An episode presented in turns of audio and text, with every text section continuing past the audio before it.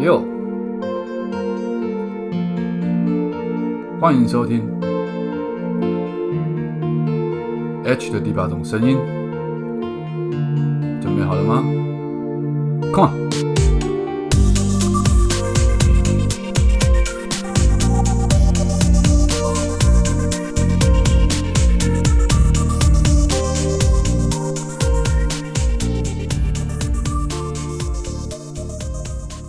各位听众朋友，大家早安、午安、晚安，欢迎再度收听我的第八种声音。因为不知道你在什么地方，不知道你现在那边是几点钟，所以我们用三种不同时间点的打招呼，跟你说声你好啊。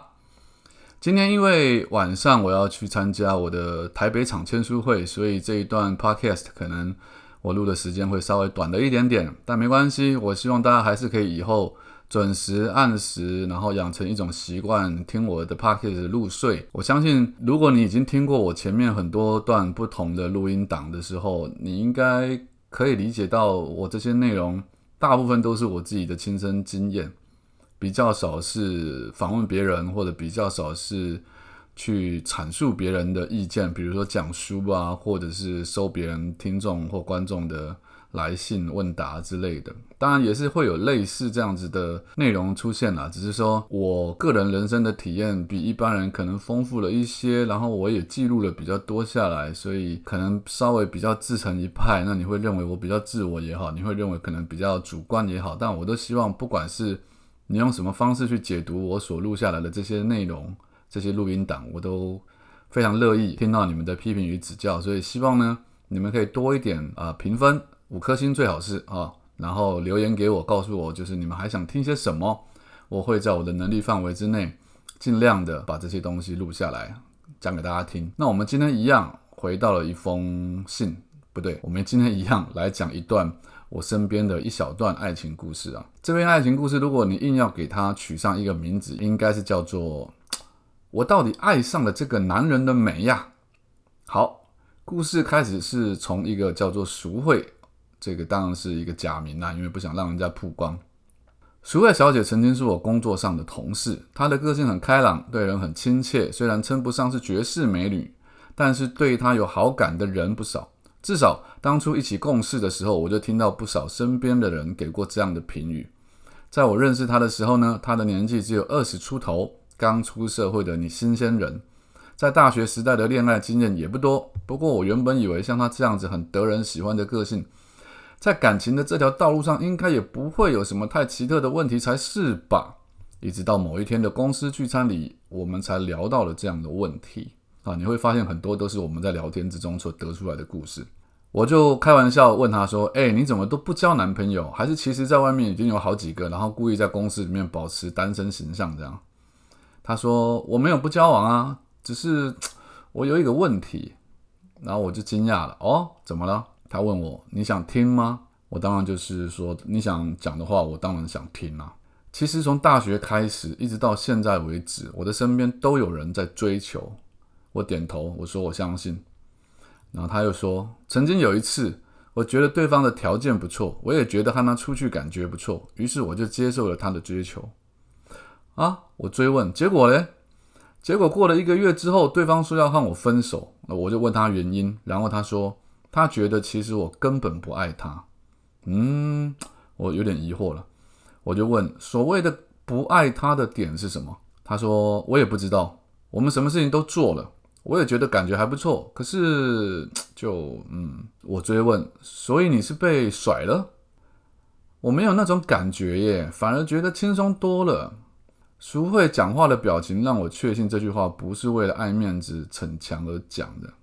然后我就问说：“那这样子有什么问题呢？因为听起来像是真的没有那么爱对方。如果这样的话，分手也不是不好的事啊。”他回答我：“问题就是之后不管是谁追我，我都没有办法判断究竟我自己是不是有爱上对方。我没有办法知道要不要交往啊！啊，原来如此啊！虽然这是一个就我看来理应在国中时期最慢到高中时期就应该已经有体认的问题。”可是，毕竟台湾的求学过程竞争激烈，我也相信有很多优秀的好学生在大学以前是根本没有谈过恋爱的。那么，我们把这个问题重新整理一下好了。淑慧小姐的问题在于，不知道要不要交往，因此都没有交男朋友；而不知道要不要交往的原因，则是不知道自己爱不爱对方。其实就我看来，这是两个问题呢。第一个问题是要不要和这个男人交往，第二个问题是自己爱不爱这个男人。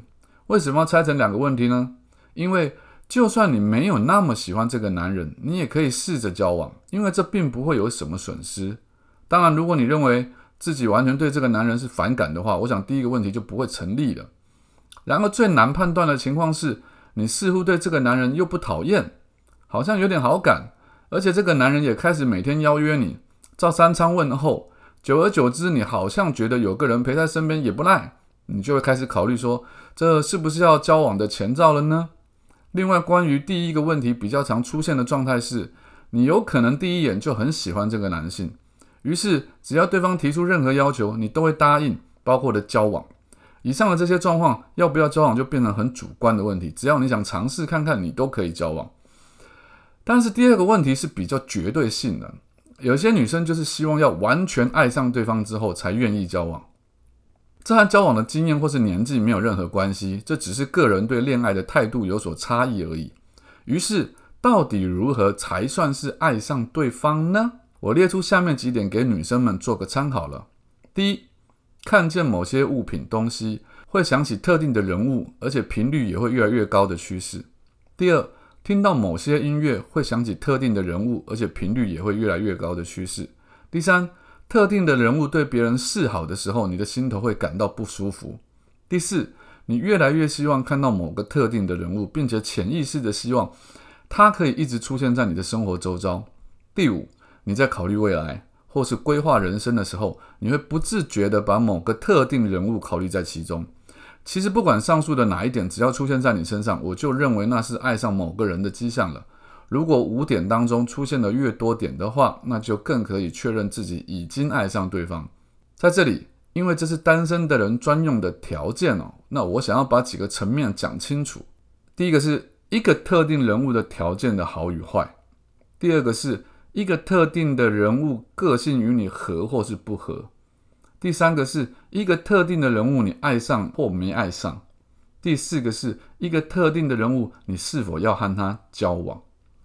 在恋爱经验不足的女性朋友身上，常会遇到以下的状况，比如说，因为他很帅，所以我爱他。哦，因为因为他很穷，所以我不会爱他。啊，因为他很好，所以我爱他。啊，因为他和我很合，所以我爱他。啊因为他和我不合，所以我不会爱他。我必须郑重的说明哦，这几个层面是有可能完全没有重叠的，绝对不是什么因果关系。要知道，一个人的条件好坏和你们两个人之间的感情滋长，并不会有直接牵连。虽然有时候你会考虑现实条件，最后因此而分手，或是因此而一开始就尝试，但那与情感面则是不同层次的。好，我讲完。然后在我说完了自己的理论之后，我给了淑慧这样的建议。我说你还年轻，不用摇摆。今天以后呢，不管什么样的人追求你，你都可以试着约会看看，不会有损失的。好，然后在我们聊天完过后，大概不到一年之后啊，原本没有男朋友的她，就传来了喜讯，说她要结婚了。其实这一篇内容是想要让大家有一个思考，是说交往与爱上对方或适不适合对方，它是完全不一样的层面。可是你可以先交往试试看，交往之后产生爱情，或交往之后才去磨合对方跟你适不适合，这都是可以去尝试的。但你不要去认为说我一定要很爱他，所以我才可以交往，我才可以磨合，或者是我一定是因为不够爱他，所以我磨合不了。这些东西都不是固定或一定是必然的关系结果。好，今天就讲到这，希望我讲的内容可以对你的生活、你的大脑、你的心智有一些。一点点启发，这样我就觉得我功德圆满了。我是 H，如果你还不认识我的话，赶快到 IG 或脸书上去搜寻我的名字。如果你更加认识我的话，你可能会比较喜欢我，也会更想要听我讲下一次的内容。希望我的声音很快可以被你听见。就这样，拜。